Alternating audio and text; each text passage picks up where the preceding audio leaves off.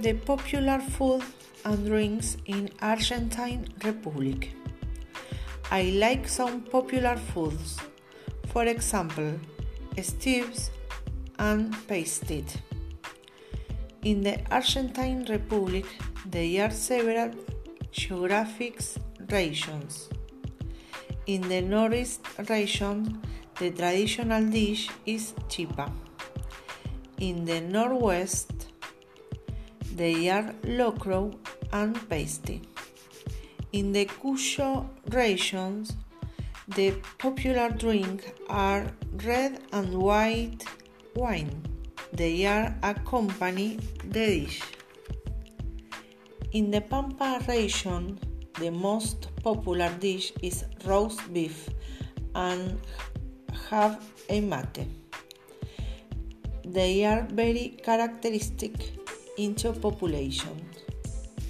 Finally, in Patagonia region, the traditional dish are roast fish and lamb In my opinion, the two best dish in my country are pasty and roast beef with vegetables salad, but the two worst dishes are locro and fish.